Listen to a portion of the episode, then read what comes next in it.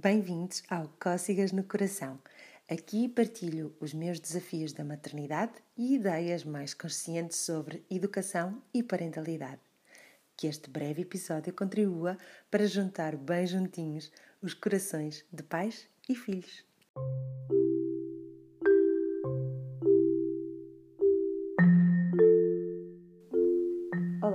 Todos e a todas, espero-vos bem, sejam bem-vindos a este episódio do Cósticas no Coração, uh, no qual vos vou trazer o quinto pilar da, da minha prática de parentalidade consciente. Nos últimos quatro episódios falei-vos já de quatro bases em que assenta uh, os valores e os princípios de uma parentalidade mais consciente e hoje fechamos com, com o último, e, mas não o, o de menos importância.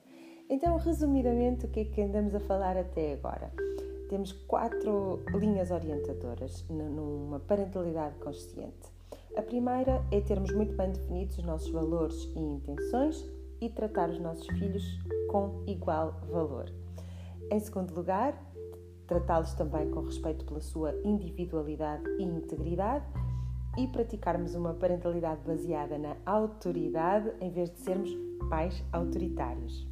É também sermos mais autênticos e verdadeiros na relação que vamos construindo com eles, sem medo de deixar cair ideias feitas e crenças que não nos servem como, como pessoas nem como pais e mães.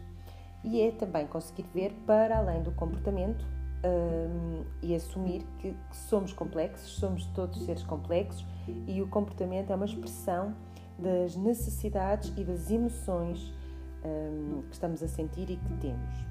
E por fim, para hoje, é o, o quinto pilar: é que educamos colocando no centro da, da, da nossa parentalidade o desenvolvimento de uma autoestima saudável.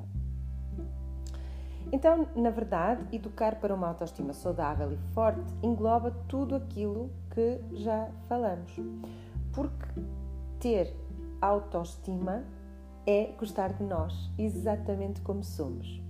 É, é, as nossas crianças não terem de criar uma máscara ou uma personagem falsa para lidar connosco ou com os outros, sentirem que têm sempre valor, independentemente do que fazem ou do que atingem, é saberem-se vistas e queridas sem condição prévia, sobretudo por essas primeiras pessoas que lhes estruturam o mundo logo, logo no início. E se é verdade que muitas pessoas ao longo da nossa vida podem ajudar hum, a, a, a, a fortalecer a nossa autoestima, esse contexto inicial que temos ao nascer ou até antes é mesmo muito importante. Uma distinção que gostava de fazer, porque é algo de muita confusão por vezes, é uh, os conceitos de autoestima e autoconfiança. Claro que a confiança no mundo, nos outros e neles próprios, em nós próprios, é uma faceta da autoestima.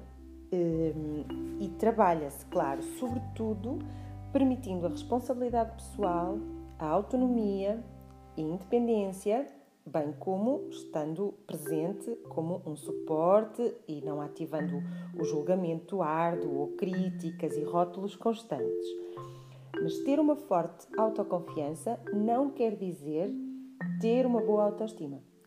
Sobretudo quando esta autoconfiança é construída, como eu vejo muitas vezes, à custa de elogios, recompensas e constantes mostras de amor condicional.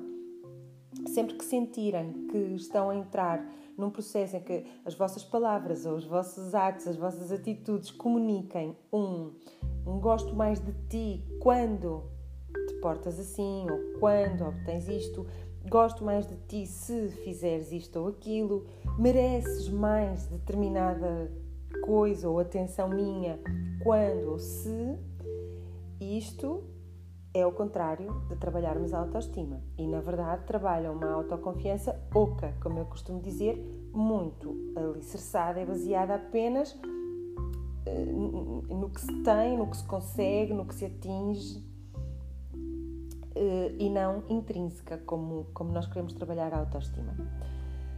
Então, é import, importa dizer que todo este foco na autoestima vem, e a, investigação recente um, confirma, de uh, entendermos que uma autoestima boa e íntegra é o garante de uma boa saúde mental ao longo da vida.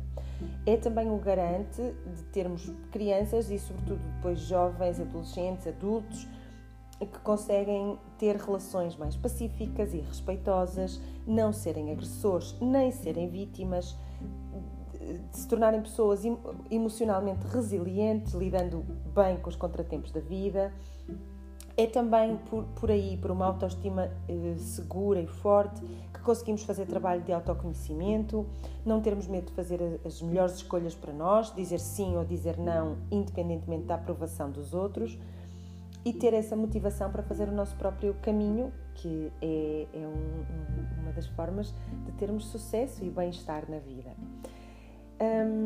Eu acredito que nós nascemos com uma autoestima inteira e plena, não é? Portanto, quando me perguntam, ah, como é que eu sei se o meu filho tem uma boa autoestima? Eu costumo responder com outra pergunta, que é o que é que tem feito para manter essa autoestima com que o seu filho de certeza nasceu, ou pelo menos o que é que tem feito uh, para não estragar, para não danificar a autoestima.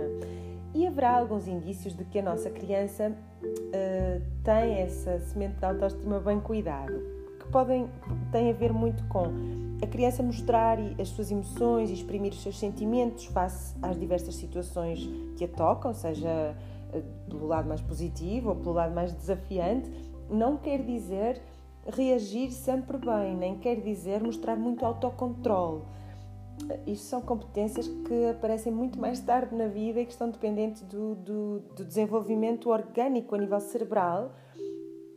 Antes disso, é preciso que a criança mostre e se exprima sem, sem medo.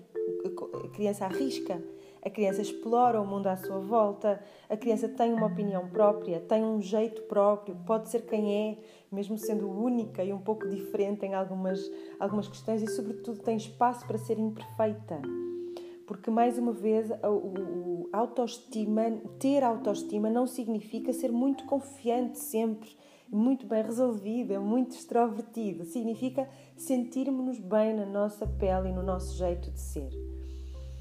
Por isso, a reflexão mais importante, e, e, porque as nossas crianças estão em desenvolvimento, é sobre como nós as influenciamos e como é que nós estamos a influenciar essa construção ou, ou manutenção de uma autoestima saudável então deixo-vos aqui, vou-vos deixar aqui 10 perguntas, no fundo 10 mandamentos da autoestima, a que deves conseguir responder sim para eu poder dizer sim, o teu filho deve ter provavelmente uma boa autoestima, embora nós não, não sejamos os únicos influenciadores dessa autoestima nas, nas crianças.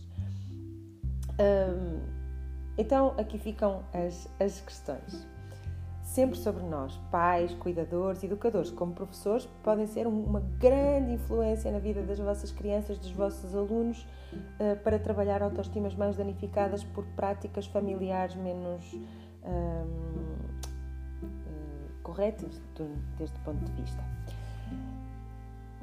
Primeiro mandamento. Agradeces com frequência e pedes, por favor, com frequência quando te diriges à, à tua criança. Segunda, pedes a sua opinião e valorizas a sua visão com frequência. Terceiro, interessas-te pelos seus próprios interesses, permites as suas emoções sem tentar salvá-la das, das situações. És presente nos momentos em que estás com os teus filhos, eh, pelo menos em alguns deles, vives o momento por inteiro, evitando distrações ou outras preocupações envolves a tua criança no teu dia a dia e partilhas com ela quem tu és e, e parte de ti, delegas e permites que os teus filhos ou as crianças assumam alguma autonomia e independência, permites e reconheces os seus gostos e escolhas pessoais, desde que não o coloquem em perigo, obviamente. Interessas-te pelo seu dia a dia como um todo e não só por exemplo, a nível escolar, pelas suas notas ou pelos marcadores do comportamento que vem na caderneta, ouves a sua opinião sobre a escola, os amigos, os desafios.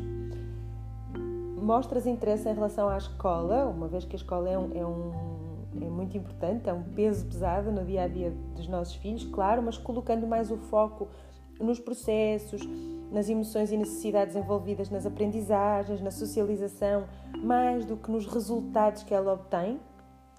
Evitas elogios, críticas, rótulos, julgamentos. Usas uma linguagem pessoal, sem falar muito do que é certo e errado, do que está bem e do que está mal, mas antes comunicando os teus limites, valores e necessidades. E por fim, evitas usar castigos, ou não usas mesmo castigos, agressão física ou verbal, nem recompensas para te relacionares com os teus filhos?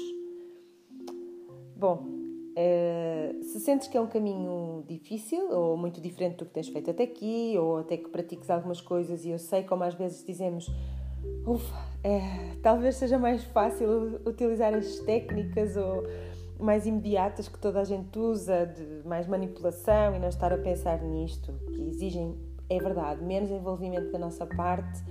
Um, quero deixar claro que isto são as bases, uh, se calhar, mais seguras que nós temos de formar adolescentes, jovens e adultos, um, como eu disse no início, com boa saúde mental, aptos a fazer boas escolhas, preparados para a vida traga à vida o que trouxer.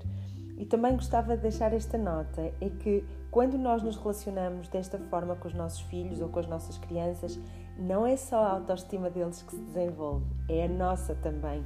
E tantas vezes estamos tão precisados de ter eh, realmente autoestimas mais, mais saudáveis, nós adultos. Espero que tenham gostado, boas reflexões e até ao próximo episódio.